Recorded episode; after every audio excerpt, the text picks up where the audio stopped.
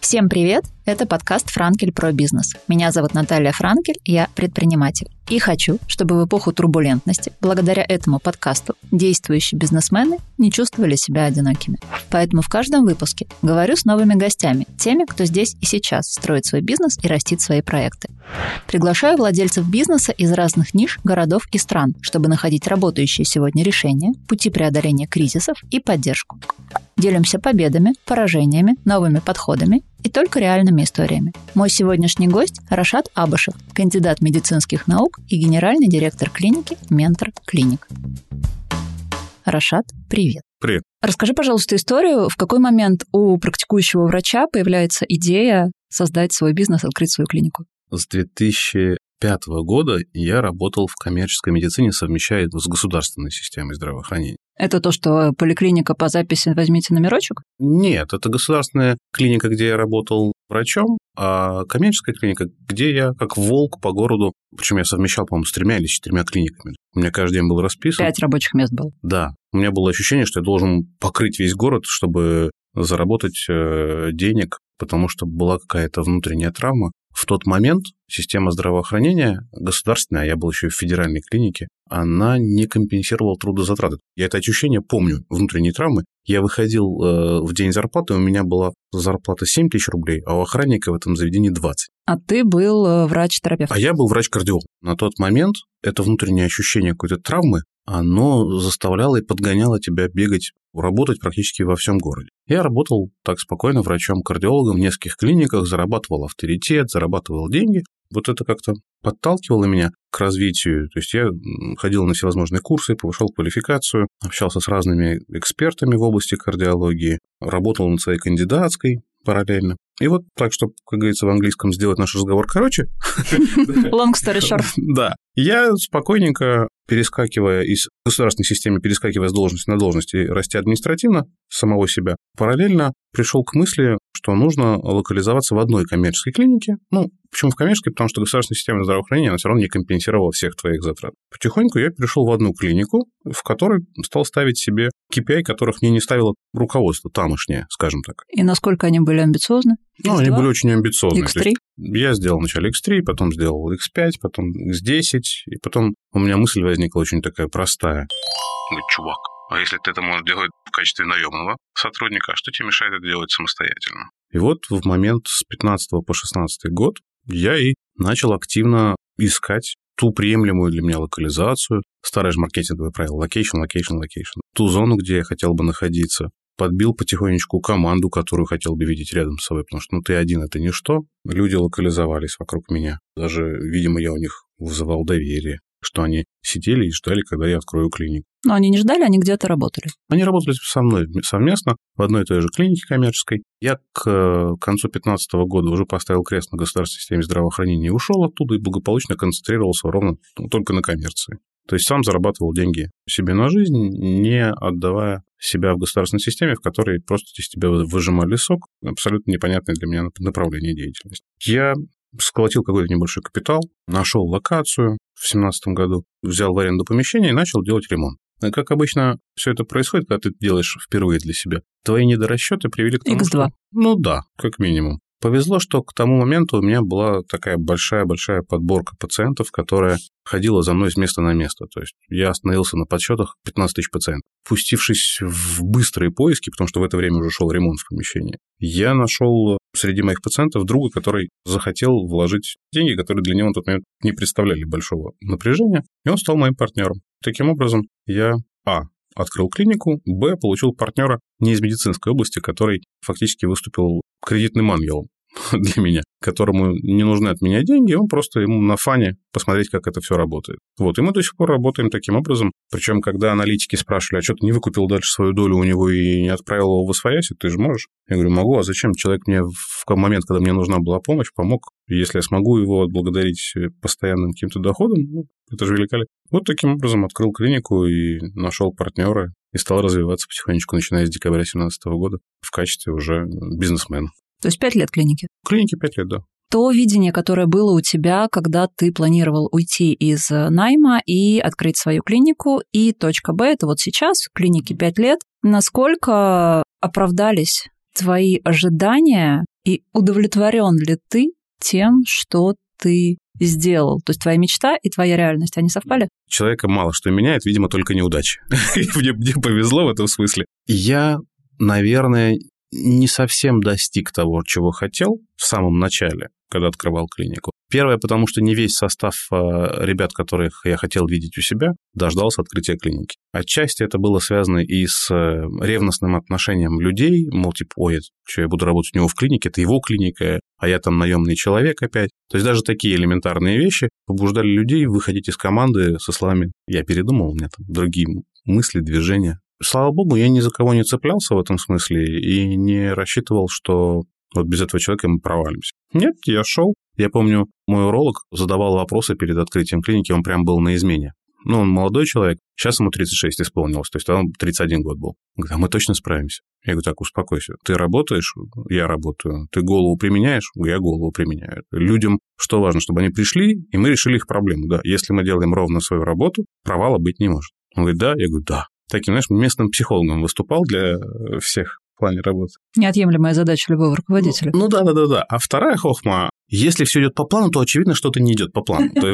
С планом что-то не то. С планом что-то не то. То есть, если ты вот вышел, идешь по плану, и прям все совпадает, очевидно, ты не то смотришь просто, не то кино. Поэтому, конечно, не все э, вершилось, и сейчас не все вершится по тому плану, который там условно я себе строю. Я клинику строил изначально как э, модель идеального мира, основанную на сарафанном радио, то есть не Идеального рубля. мира пациента или тебя как руководителя? Меня как врача. Потому что, если честно, когда я сам себя спрашиваю, что я собираюсь делать дальше со всем этим делом, я не руководитель. Я врач, который добрался до ступени собственной клиники, если говорить честно. Мой уровень администрирования, если сравнивать с богами администрирования 80 уровня, скорее всего, где-то под плинтусом. И даже не надо сравнивать в этом смысле. То есть я подхожу к своей работе как врач. В этом административные минусы. Но являются ли они минусами, которые блокируют работу клиники? Нет. Они негативно влияют на какие-то аспекты внутри клиники, но не больше. И это не тормозит работу клиники. Это может влиять на экономическую составляющую, потому что, допустим, сарафан не позволяет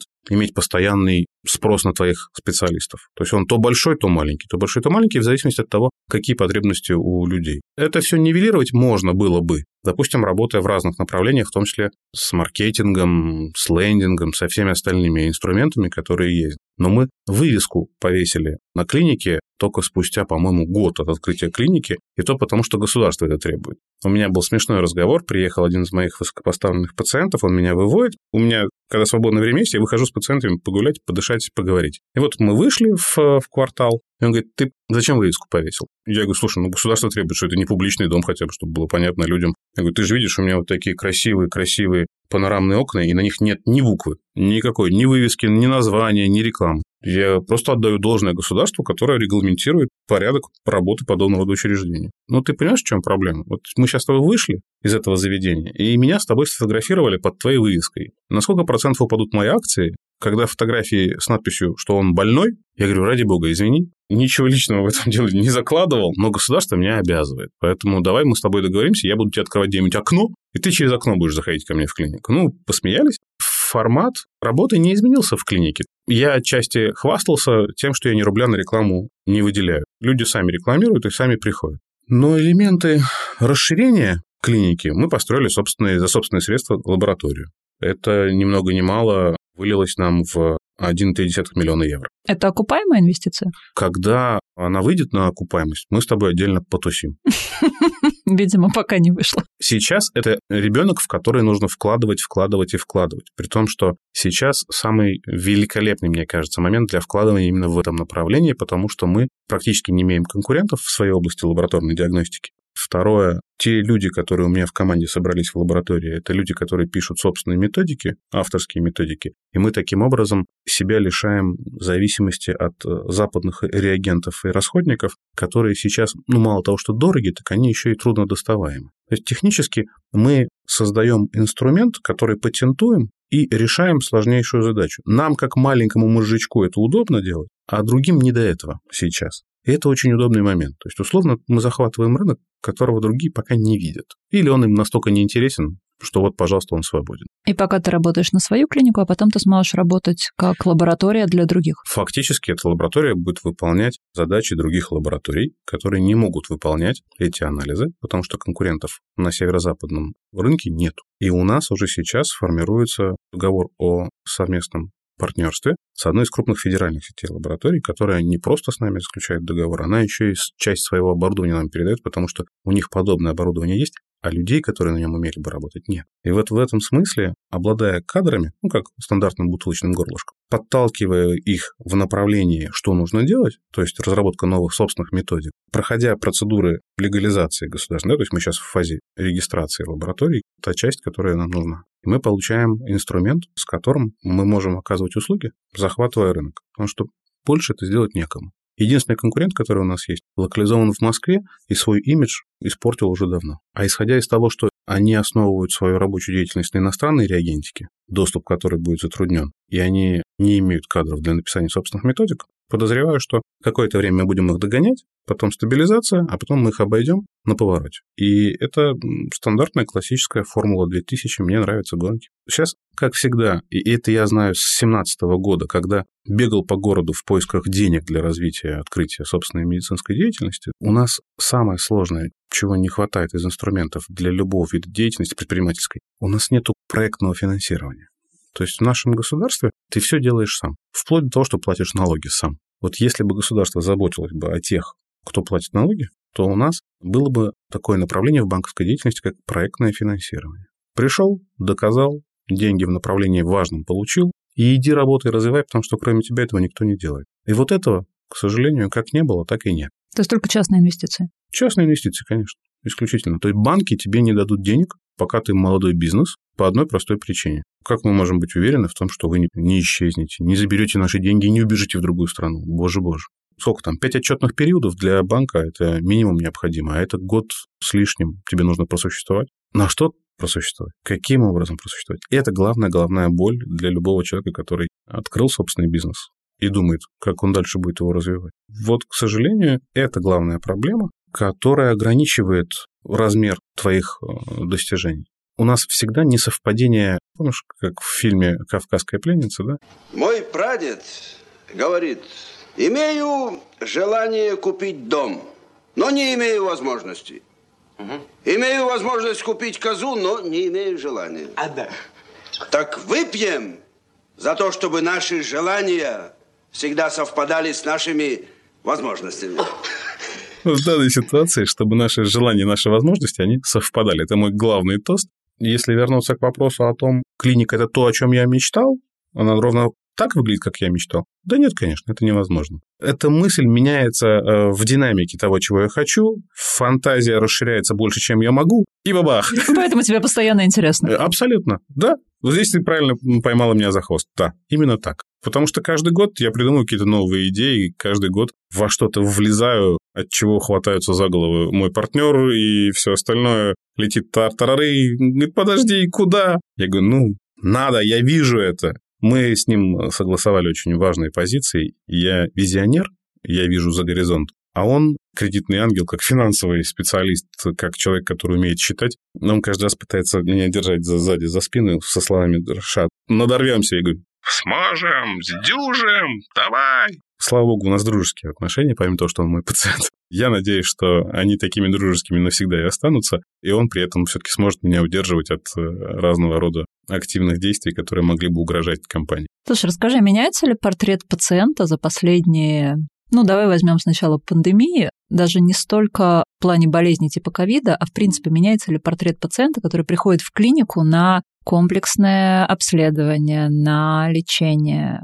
Наверное, нет. Сам портрет не меняется. Есть другая проблема в том, что когда тебя отрекомендовали, человек всем приходит со своими ожиданиями. Мне кажется, с любым специалистом есть такая ловушка. И тут я себя даже вчера поймал на этом, то есть я сижу, пациенту рассказываю, и причем это было подряд несколько пациентов. Я себя прям ловил, ловил, ловил, ловил. А, я говорю, вы поймите, мои знания, мои беды. Я знаю, что ваше состояние имеет риски. Об этих рисках в рамках компетенции знаю только я. Я пытаюсь имеющимся у меня арсеналом слов, инструментов, там, литературных источников показать вам, что нужно идти вот так, Вы, когда мне говорите, ой, я не хочу, ой, я этого боюсь, ой, мне вот это не то, а давайте после Нового года или лучше еще когда-нибудь. А я в интернете читал. Да-да-да, а я уже эти анализы посмотрел в интернете. Ты себя хлопаешь поляшком с одной простой мыслью. Пожалуйста, не матерись и не пошли этого человека далеко и надолго. В этот момент рождается ощущение, что это тебе больше надо, потому что ты это понимаешь, ты знаешь, а он нет. Еще тебе вдогонку присылает масло растительное можно и нельзя. А ты со словами «я ж только что отдал тебе документ, в котором это все написано». Поэтому портрет нет, пациентов портрет не меняется. Они абсолютно одинаковые. У них может меняться платежеспособность, у них может меняться политическая обстановка. Того, чего они хотят, нет, не меняется. Я думаю, что люди вряд ли изменятся за ближайшие пару сотен лет.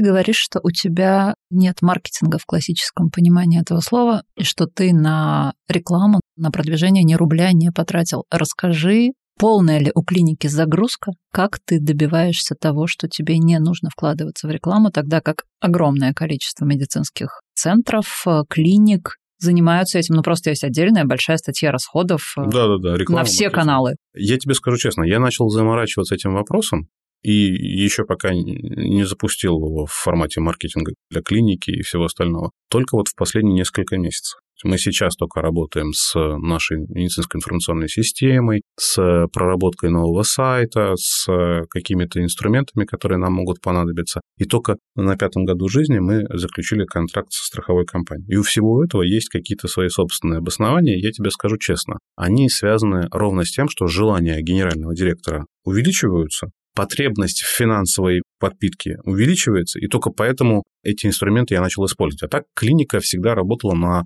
максимальной загрузке там 40-50%. Не требовала большего. При том, что у меня уникальные условия оплаты труда моих э, сотрудников, они все были в шоколаде. Мне этого вполне хватало, как э, собственнику бизнеса. Я не напрягался особо. Наверное, поэтому я не вкладывал ни рубля в э, маркетинг и, и развитие. Так как у нас в квартале находится крупная компания, и волею судеб эта компания попала в зону моего влияния, они сказали, слушай, а давай мы будем экономить на обследованиях и лечениях у тебя, давай ты с нашей страховой компанией заключишь контракт. При том, что я знаю, что страховая компания зло, и никогда не старался с ними общаться, я пошел на это. То есть я заключил договор со страховой компанией на пятом году жизни клиники. Создаст ли это большой пул денег? Скорее нет, это скорее элемент дать сравнительный анализ. То есть человек, который имеет страховой полис, столкнется с проблемами общения страховой компании, поймет, что ему проще работать со мной напрямую. Для меня это очевидная история, да, но человек всегда своему примеру верит больше. И это уже было. Но ведь когда человеку все оплатит страховая компания, для него это намного выгоднее, даже если обследование будет неполным, и результат будет не стопроцентным, чем если он сам придет к тебе, заплатит там свои кровные сотни тысяч или там десятки тысяч рублей. У тебя есть страховой полис? Нет. Ты не сталкивалась со страховым Ну, менеджером? я работала очень давно в э, крупной корпорации, там у меня был страховой полис, но это было почти 20 лет назад. Проблема заключается ровно в том, что возникает треугольник, не взаимоотношения пациент-врач, а возникает треугольник, в котором есть понятие страховой менеджер, который представляет интересы страховой компании, и он тебе, как клиенту, говорит, «Я твоя защита от этого мародера. Я твои деньги сэкономлю. Мы с тобой найдем хорошего врача за копейки». И он, когда хочет сделать столько анализов и обследований, он хочет от тебя только денег. Я как врач сижу и думаю, ты паразит, не несешь никакой ответственности за здоровье этого человека. Но при этом ты бьешь меня по рукам за то, какими инструментами я пользуюсь, какие исследования мне необходимы, да, для того, чтобы получить ответ на вопрос, что с этим человеком и как его лечить. И вот эта история, мой собственный опыт работы со страховыми компаниями, всегда для меня были блокировкой общения со страховыми компаниями. То есть я неоднократно был включен в разные черные списки. Страховых компаний имеется в виду. Сейчас, уже будучи собственником компании, да, не просто врачом, который контактирует. Я предпринял ряд действий, то есть взял отдельного менеджера для работы со страховыми компаниями, который снимает с врача проблему вот этого общения со страховой компанией, точнее, с менеджером. Я дал некоторые инструменты для общения, то есть чтобы не сразу возникал конфликт, ну, какие-то обходные элементы вот уже анализ а, взаимодействия со страховой компанией показал, что людям приходится вытаскивать деньги собственные из кармана, при том, что они пришли к нам по полису. То есть страховая компания все равно им отказывает в оплате, и они вынуждены вытаскивать собственные деньги. В какой-то момент они говорят, так, ладно, все, бог с ними. Вы считаете, это нужно сделать? Я говорю, ну да, надо сделать. Они приходят, кладут собственные деньги на стол и делают очередную галочку, что страховая компания, да, где-то, возможно, что-то могла бы и сделать, но почему-то не в данной ситуации. Что-то побуждать страховую компанию, определять, кто лучше, кто правдивее и так далее, и так далее. при том, что их собственные стандарты страховых компаний не соответствуют даже современным требованиям медицины. Поэтому, отставая во времени, они отстают и в мысли. Что касается других направлений, которые требуют развития. Представь себе человек как смерч, вращается и наматывает на себя пространство и время. Вот примерно в этом ключе клиника, я сейчас не столько о себе, а в целом о клинике, клиника намотала на себя громадное количество пациентов и громадное же количество врачей, которых заинтересовала клиника. Как место работы? Как место работы, да. И поэтому эти люди, приходя, не совсем обладая теми навыками или теми инструментами, они имеют навыки работы в других форматах с программами-агрегаторами, активным вложением в первичных пациентов каких-то денег, там, рекламы и так далее. Они приходят со своими мыслями, а я всегда открыт, я open-minded, как в этом можно было бы выразиться. Вы считаете, что вам это необходимо? Вы хотите работать в моей команде? Давайте попробуем. Давайте попробуем. И вот ты берешь другого специалиста с другими навыками, который говорит, мне нужен агрегатор, мне нужен запись через сайт, еще что-то. Ты говоришь, ну, давай, давай, чувак, работать. Я готов в это вкладывать деньги, если ты считаешь, что тебе это нужно. А мне сказали, ты хороший врач, давай посмотрим, как это будет. Поэтому ты начинаешь вкладывать все направления, которых у тебя никогда не было ничего такого. И вот ты от сарафана переходишь к страховым компаниям, к маркетингу и всему остальному. Я не думаю, что для меня это какие-то ограничения. Я думаю, для меня что это новое. Новое, в чем я, может быть, не достиг когда-то результата и сделал для себя предварительную галочку, что что вот не то, сарафан проще. Но я никогда не, не останавливаюсь со словами «Ой, это было так плохо, нет, я к этому возвращаться не буду». Нет, давайте попробуем, может, тот опыт был связан с какими-то другими условиями. А сейчас мы условия с вами поменяем, и ух, как понесемся.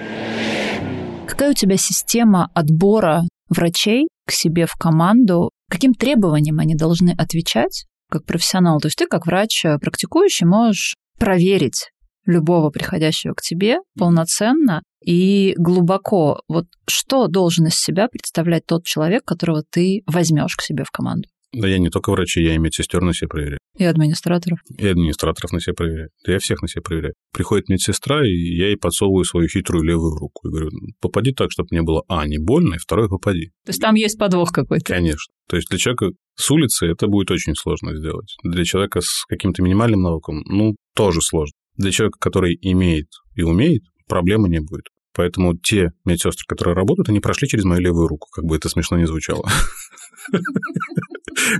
То же самое про врачей, ты не поверишь. Ребята из моей команды, они приводят других врачей, которые к ним стучатся и говорят, слушай, классное место, я бы здесь хотел бы поработать, потому что я сейчас там работаю, там просто поликлиника, я хочу вот у вас. То есть приходит мой доктор и говорит, есть хороший кадр, направление деятельности вот такое. Я правую руку не положу за этого человека, но я тебе его рекомендую, потому что он хороший. Я говорю, хорошо, давай встречаться. Мы встречаемся, и для меня первый уровень анализа – это психология общения исключительно. То есть не насколько он эксперт в той или иной области, а как он выдержит э, экстремальные формы общения. А я в этой ситуации, как назло, являюсь человеком провоцирующим, то есть задаю хитрые вопросы. Условно, в какой позе вы заниматься любите сексом? Шучу. И вот эта постановка его в критически сложные моменты, она позволяет увидеть, а что там он из себя представляет на самом деле. Вопрос экспертности в области той или иной медицины меня в тот момент не интересует. Мне нужно понять, что он за человек, потому что я, когда беру человека на работу, доктора, я всегда сличаю два очень важных параметра. Человеческие качества и экспертные качества. Но экспертные качества я узнаю позже, когда он на мне уже будет работать, а человеческие мне уже нужно сейчас понять. И вот если это не соотношение 50 на 50, условно говоря, хороший человек, я хороший доктор, да, то это не надо. Даже если он будет экспертом в своей области, но как человек говно, это боком выйдет мне потом в общении с пациентами, и я потеряю и пациентов, и врача. Или если он шикарный муся-пуся буквально человечек, но как эксперт вообще ни о чем, тоже мне не нужно. Соотношение 50 на 50 меня вполне удовлетворяет, потому что все остальное мы можем в рамках работы в команде докрутить, довертеть, доусовершенствовать. У нас сейчас стучится в дверь э, хороший специалист в команду. В этом направлении у меня уже давно-давно есть свой эксперт. Мы вчера провели очередной разговор. Я говорю, ну если что, ты его поддержишь, поможешь, и его знания тебе тоже могут пригодиться. Он говорит, да, конечно, не переживай. Мы же команда, говорит он мне. Это то, что ты хочешь слышать, это бальзам, это вот мурашки по спине, ты услышал. То, ради чего да, ты все это, собственно, построил. услышал у себя, бабам, сыграл. Ты говоришь, ну, слава богу, все, работает. Вот то, что нужно. Сколько я себя помню, у меня дедушка был стоматологом, то есть э, врачебная медицинская вот эта тусовка со мной была в какой-то степени с детства. И постоянно через годы, через десятилетия одно и то же качество обучения врачей снижается, что хорошие врачи стареют, умирают, кончаются, что современный стандарт – это ужас, катастрофа, отвратительно, что скоро нас некому будет лечить, мы все умрем, бла-бла-бла. Какое твое отношение к этому всему? И это очень часто же слышат люди, и люди это очень часто транслируют, люди очень часто это обсуждают, причем на уровне там какой-нибудь э, поликлиники в маленьком городе, что на уровне столичного крупнейшего коммерческого или некоммерческого известного медцентра, но обсуждение так или иначе идет примерно одинаковое. Ты как практикующий врач, который находится очень глубоко внутри, что ты можешь сказать нашим слушателям на тему того, как на самом деле обстоят дела с обучением врачей? Сейчас очень сложный вопрос ты задаешь, потому что на нем легко очень поиграть, попрыгать, поскакать, ударить себя в грудь, сказать, да, вот единственное, кто лучше, это мы, а все остальное... Да, это... и поэтому я задаю этот вопрос тебе, потому что так ты не ответишь. С одной стороны, я согласен с твоим дедушкой. И с другой стороны, чисто философски, если на этот вопрос взглянуть, ну, не может быть миллион лучших, понимаешь? Это же вопрос Никогда. эволюционный. Кто-то приходит в эту работу там с целью заработать денег, кто-то потом эту цель переваривает во что-то другое, дарить людям добро. У всех разные цели, а исходя из э, целеполагания и, соответственно, инструменты, которыми человек оперирует. Могу сказать, что обучение медицине – это одна из самых сложных областей. Это фундаментальные знания, которых громадный объем. Наверное, из ребят, которые приходят в медицинские вузы, я закончил в 2001 году. В 2006 году я поднимал статистику в медицинском вузе. У нас в городе 5 вузов, выпускников 150 человек. В профессии через 5 лет остается меньше 30%. Мы про Петербург? Мы про Петербург сейчас. При том, что у Петербурга реально громадный объем выпускников в области медицины. Но и время определяет выбор людей. То есть они же ушли из медицины не только потому, что там мало платили или условия для них были неподходящие, и проще было продавать оборудование или фармакологию. То есть люди, может быть, разочаровались в своем выборе. Такое же возможно. Так бывает. Конечно. Или их э, семья отправила. Куча вариантов. То есть у нас профориентация была еще в то время на выходе из Советского Союза, она уже была слабенькая, система здравоохранения платила людям мало, у людей могли быть собственные какие-то причины и условия для того, чтобы они ушли из этой профессии. И это опять обоснование. Представляешь, ты 6 лет учишься, и это не конец, потому что по выходу из 6 лет, ох, как я далеко полез, да? Из 6 лет ты выходишь, ты еще не врач, тебе необходимо потратить еще как минимум год интернатуру, два года ординатуру, чтобы получить специализацию и право собственной подписи, а потом внезапно тебя кто-то замечает и говорит, слушай, классная история, тебе нужно идти в науку. И ты добавляешь еще сверху три года, то есть получаешь суммарно два раза институт. Угу, думаешь ты, ну что делать? Хорошо. А потом та дверь, в которую ты так долго стучал, с попыткой пройти стажировку где-нибудь за рубежом, например, в США, и ты уже плюнул на эту дверь, отвернулся, уже на нее не смотришь. И внезапно твои работы замечают и говорят, чувак, 200 тысяч долларов на грант, давай, дуй, учись. Это твой кейс. Да. И ты едешь туда. Ты там стажируешься, ты там видишь совсем не ту систему, как в России.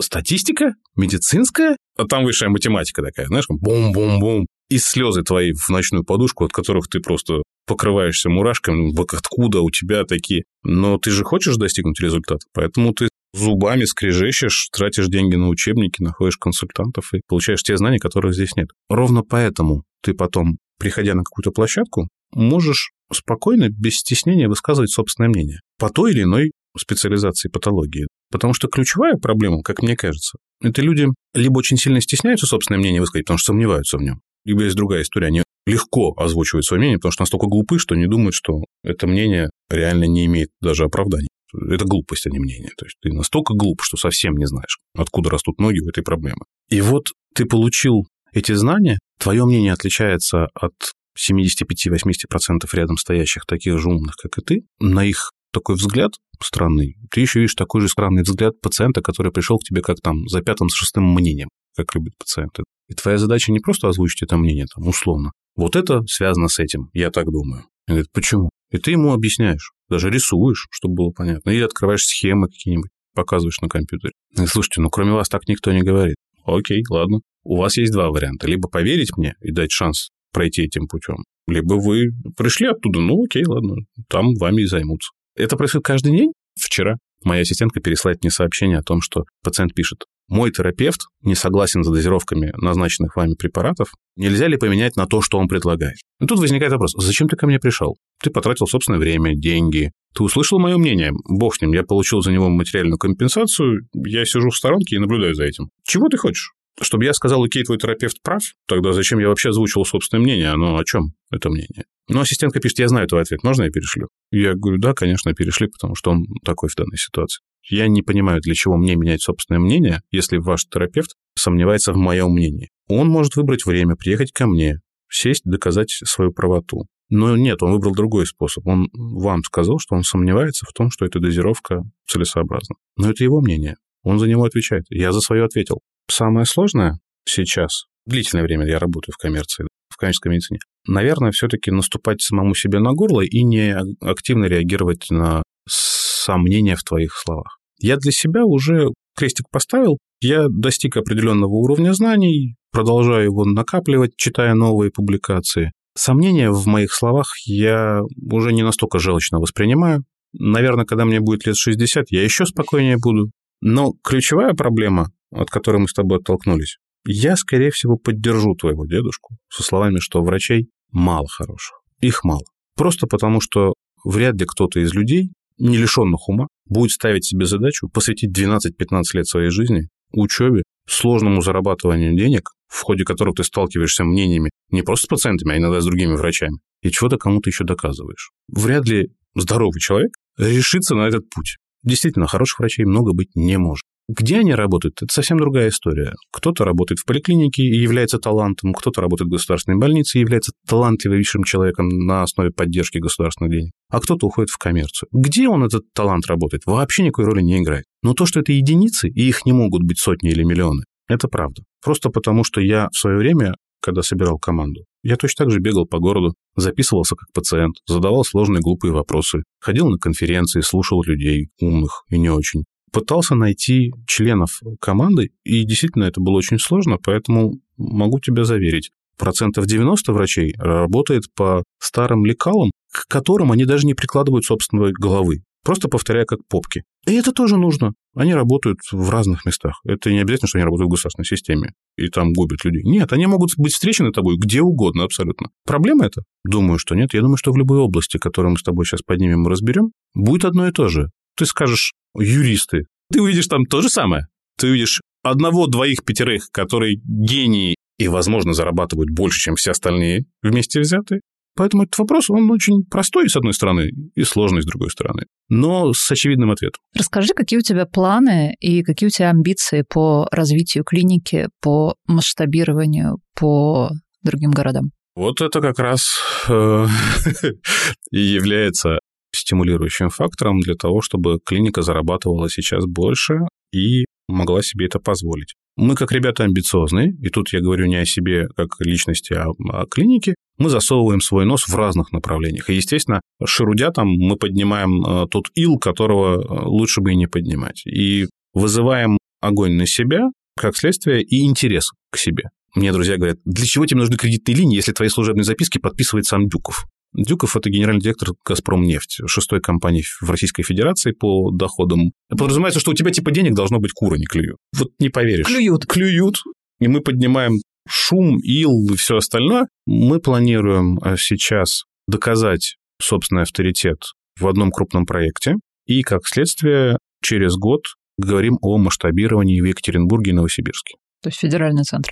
Параллельно мы ведем э, разговор уже на протяжении года и ищем партнера в Москве. В Москве мы планируем делать не клинику, а мини-госпиталь. То есть это масштаб такой чуть побольше, чем существующая клиника. Если все сложится и когда все сложится хорошо, к концу следующего года мы должны запустить вторую клинику, которая будет работать адресно на крупного партнера, на корпорацию, которая заинтересована в оказании качественной медицины, и мы появились в ее жизни именно благодаря неудовлетворенности работы страховой компании. Тем самым мы, конечно, отдавим ногу страховой компании, но мы ничего плохого для нее не несем. Ребят, ну смотрите как надо и учитесь. Если же вы живете в старом мире, в котором одни обиды и все остальное, ну, тут поделаешь. Наша задача работать в тех рамках знаний и компетенций, которые мы можем предоставить людям, а мы это делая, к сожалению, вынужденно показываем вам, что вы были неправы до этого. И параллельно, решая все эти вопросы, мы рассчитываем на то, что лаборатория получит решение в очень важном государственном направлении.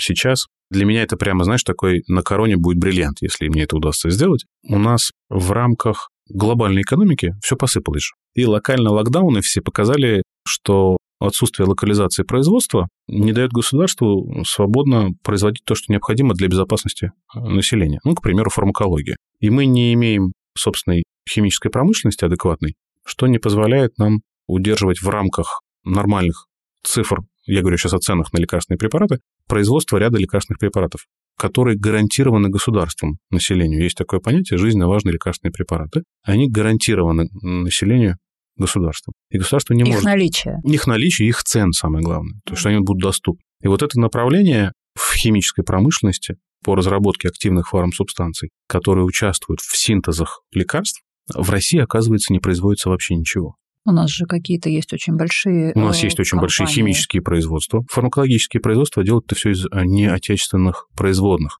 И в чем проблема? Когда закрываются границы с Индией или с Китаем в рамках локдаунов, мы тогда и познаем эту разницу. Нам не получить эти активные фармсубстанции, как следствие, мы не можем их произвести, эти лекарственные препараты, которые из них делаются. А так как э, еще до открытия клиники одно из моих юридических лиц занималось патентованием наших собственных фармразработок, то для нас это была зона интересов, в том числе, но не активно пушили мы это направление. Вот сейчас появилась амбициозная задача стать мозжечком крупных химических компаний, у которых, может быть, не совсем была цель сформулирована до ковида, но ковид и президентские решения помогли в этом смысле. Им стоит задача сделать то, чего нет. Как это сделать? Для них это фантазия, сбор информации, преодоление патентного права, куча действий. Я маленький, и мне это легко и просто сделать. Я могу очень оперативно решать задачи. Для них, как для крупных заводов, это намного сложнее задача. То есть нужно пройти череду событий,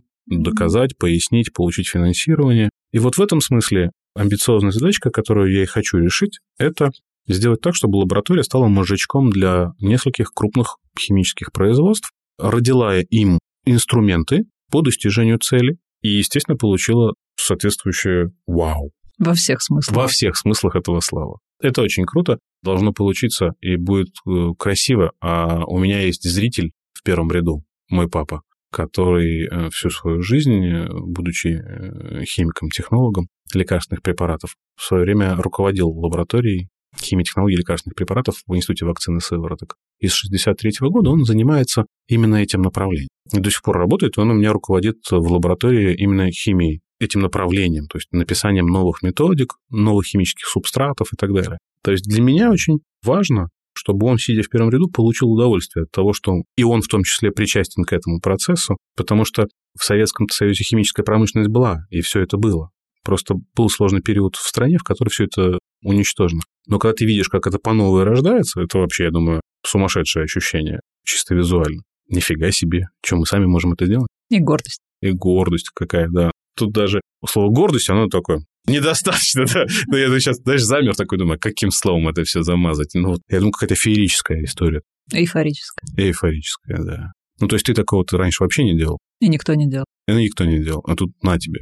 И поэтому все силы сейчас сконцентрированы на том, чтобы не порваться по швам и там доказать, что ты лучший, и это очень важно. И тут не потерять и поднять элементы моего ухода от части медицинских практик к управлению проектами, они, конечно, для меня травматичны, потому что я в этом проекте врач. Но я понимаю, что если я задействован как врач в клинике, то где-то у меня будет провисать направление, а тем более, если ты так агрессивно пытаешься расти, с шагами там раз в год, не раз в пять, раз в десять, да, когда накопилось, а ты агрессивно это пытаешься делать. Все же говорят, протягивай ноги, подлиняй дело. Ты пытаешься, чтобы у тебя по мере протягивания ног длина дела увеличивалась. Амбициозная история, согласен, но ты не хочешь жить в рамках стандартных экономических моделей, соотносить свои доходы с растратами. Ты хочешь, чтобы у тебя доходы и растраты росли какой-то геометрической прогрессии, все это происходило вот тогда давай, дружок, напрягайся. Вот я и напрягаюсь. Помимо всего того, что ты сейчас рассказал, у тебя параллельно с клиникой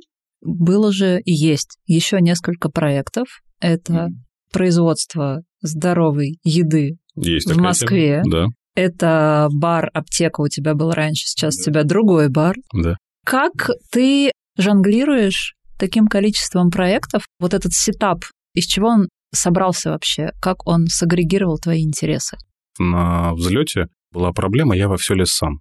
Я прям лез так, чтобы понимать, управлять, причем управлять, управлять. На самом деле, слову делегирование я научился очень недавно. Вынужденная мера, судя по всему. Ну, конечно, то есть 24 часа. Всего Проблема Мюнхгаузена абсолютно какая-то копеечная. Там 10 секунд он хотел нарастить. Ну, тут тебе часов не хватает в сутках. Идея, с которой ты ходишь, э, рано или поздно находит поддержку. И, допустим, история с э, питанием, с лечебным, она просто нашла активного исполнителя, которому я от души доверил это направление реализации. И сам за собой оставил только теоретический контроль, чтобы это не уходило вправо-влево и не нарушало основную философскую составляющую, да, это диетическое питание, это доставка готового продукта, который позволяет решать сложнейшую проблему. Есть то, что здорово и не нарушает твое здоровье, отчасти даже лечит твои проблемы. Я нашел реализацию в Москве, потому что, ну, партнер живет в Москве. Так проще, да и рынок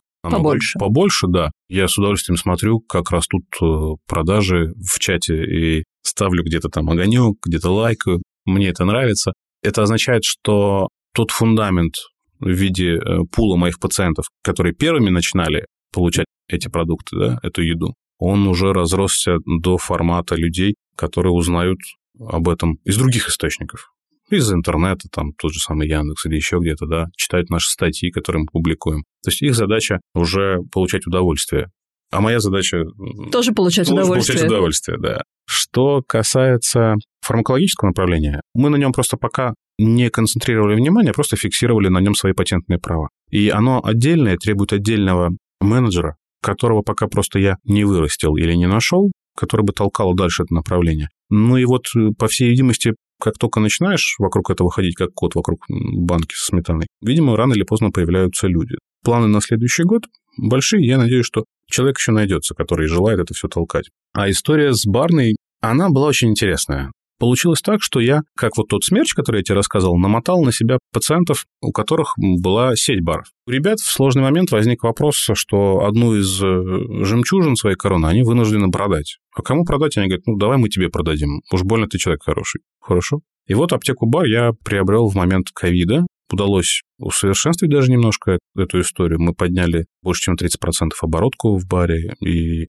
сама идея бара зашла просто элемент такого нетворкинга, потому что есть определенное место, куда ты можешь прийти, посидеть, отдохнуть с друзьями, поболтать, в том числе с пациентами, потому что у некоторых пациентов есть сложные вопросы, которые без э, водки не решаются. И вот у тебя там есть сигарная комната, есть водка, есть человек, который желает излить посильное, как говорится. И ты сидишь и, обсуждая, решаешь проблемы. И лечишь человека в том числе, да. Это элемент просто психологии, общения с людьми. Я же ведь для многих людей, для многих своих пациентов не являюсь врачом. Просто слушатель, который знает, какие анализы сдать надо, чтобы потом продолжить разговор на более здоровой волне. Потом шутка уже бытует о том, что с доктором можно. Вообще-то нельзя, но с доктором можно. Но с доктором можно, это для здоровья. Да, для здоровья, да. Поэтому некоторые пациенты стремятся попасть в эту касту, говорят, но с доктором же можно? Я говорю, ну ладно, давайте с доктором можно. Так как в любом бизнесе я начинаю вертеться и сам вклиниваться, то определенные изменения, которые произошли в баре, зацепили людей, которые хотели бы инвестировать в это направление и тоже иметь собственные бары. У меня была потребность, наверное, не просто удовлетворить их запрос, а любое развитие увидеть результат. И поэтому я для начала открыл свой отдельный бар, новый, с нуля, чтобы понять, как это все конструируется. Потому что когда ты приходишь в бар, который уже имеет определенного рода имя, входит в десятку баров Петербурга, о нем написано, извините меня, в Сапсане, что нужно срочно зайти туда, если ты не зашел в в аптеку бар. Ты не был в Питере. Был в Питере, да. Ну, деформированный уже такой взгляд получается. Да, и он определенного рода размер имеет, из которого он уже вырасти не может. То есть это вроде бы и не бутон, но вроде бы еще и не цветок. А дальше ты с ним ничего сделать не можешь. Ты его поддержал в плане как штаны в момент, когда было сложно. Ну и все. Дальше ничего с ним не сделать. Нашел хорошее место, команда тут же образовалась, как это происходит, и мы запустили проект. Мы открыли его 15 сентября. Ты же входишь в это все без математических расчетов. Я обожаю финансистов, это великолепные люди. Мне очень нравятся предприниматели и бизнесмены крупной руки, которые не входят в бизнес никогда без четких расчетов, бизнес-планов, что это точно не вывалится за рамки и не потребует засовывания руки в собственные штаны. Я не такой. Ты я... на вдохновение. Я, да, мне понравилось, я вдохнул, я влюбился, и все. И ты несешься. То, что это параллельно требует от тебя отдельных усилий, каких-то напряжений найти финансирование. Я живу в модели «надо, найдем». Меня так растили. Когда ты хочешь на кого-то спихнуть, Типа это не это генетика. Это они. Это они. Они меня так научили, я по-другому не умею. То есть я не могу терять месяцами, годами на расчеты в табличных выкладках. И ждать благоприятного периода. Стабильного. А его не будет никогда. Конечно. То есть если ты реально хочешь оценивать риски, риски есть всегда. И одним из важных рисков, который со временем тебя догонит, это твой возраст. Все, чувак, у тебя возраст такой, что вообще имеет ли смысл брать деньги и начинать что-то? Помнишь этот анекдот про золотую рыбку? Хочу, чтобы у меня все было. У тебя все, Всё было. Да.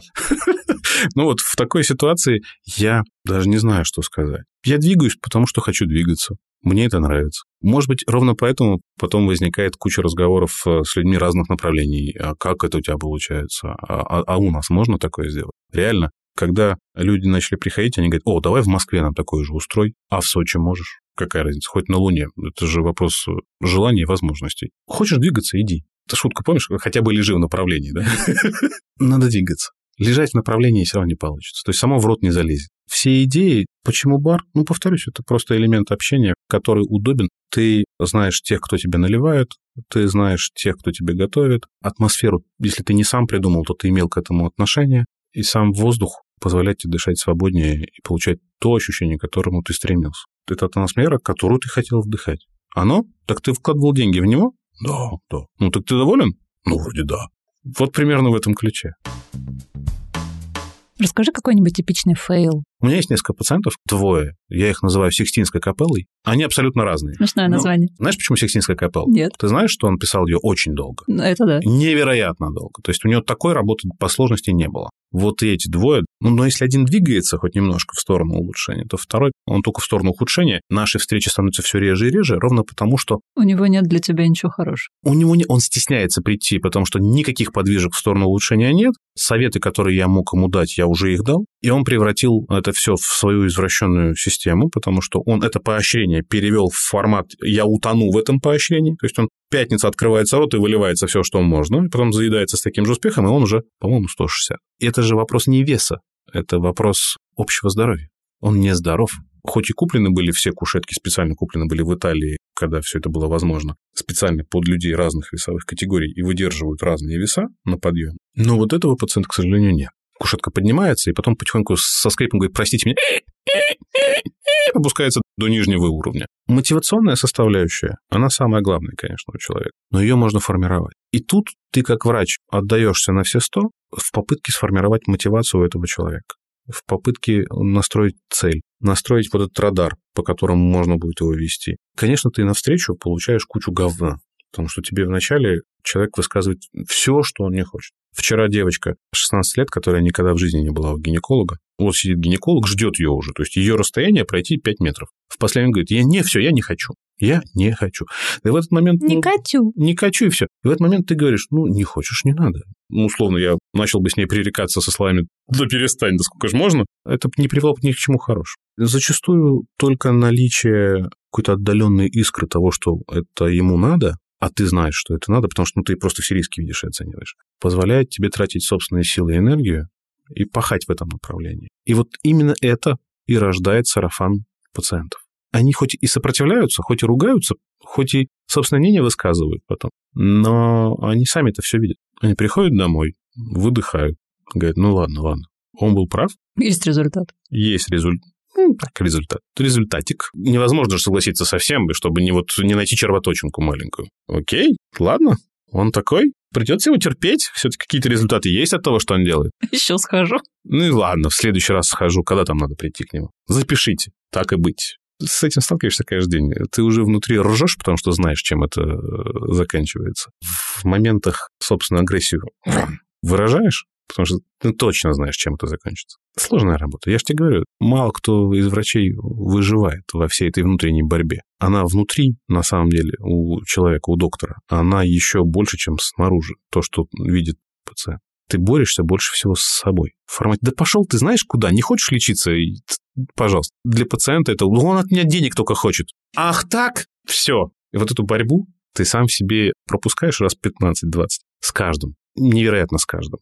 Мало людей, которые приходят к тебе с сформированным мнением, со словами «доктор, лечите, да, вот столько вот это, вот здесь вот столько, пожалуйста, вылечите, пожалуйста, а?» Редкость. Ну, давайте работать. Это реальная редкость, на самом деле. Все остальное – это сопротивление. Нет людей здоровых, есть люди необследованные. Ты с этим согласен? Это же элементарная вещь. Ты тут даже не возраст определяет ситуацию. Ну вот я тебе говорю, вчера у меня была пациентка 16 лет, которая болеет с 6 лет. С 6 лет у нее есть проблема, которую 10 лет они шли до доктора. Повезло так, что я у них сегодня первый, кто выявил проблему и дал какие-то ключи к решению. А так с 6 лет ребенок. Я же не говорю о врожденных проблемах. Это, ну, это отдельный раздел, не имеет смысла обсуждать. А так у любого человека есть проблемы. Абсолютно у любого. У меня в конце есть маленький блиц, это когда я задаю короткий вопрос, ты мне даешь какие-то на них лаконичные ответы. Какая основная сложность бизнеса в твоей нише? Давай проще тебе отвечу. Я не бизнесмен, точка.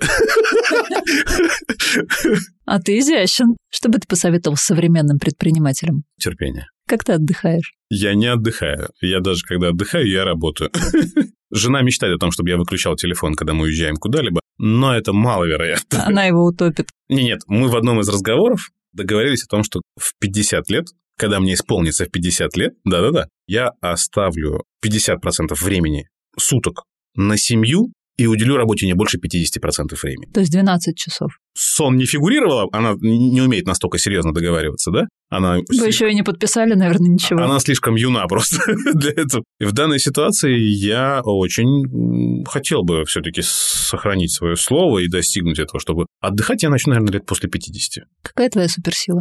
Очень хорошо умею ставить себя на противоположную сторону и понимать того, кто находится с той стороны, что бы это ни было.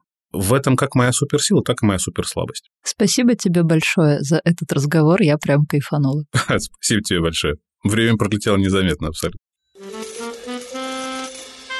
Нам с вами пора прощаться. Внедряйте, применяйте, не опускайте руки. Подписывайтесь на нас на всех платформах, где вы любите слушать подкасты. Ставьте звездочки и сердечки. И если есть вопросы, я на связи. Ссылка на канал в описании.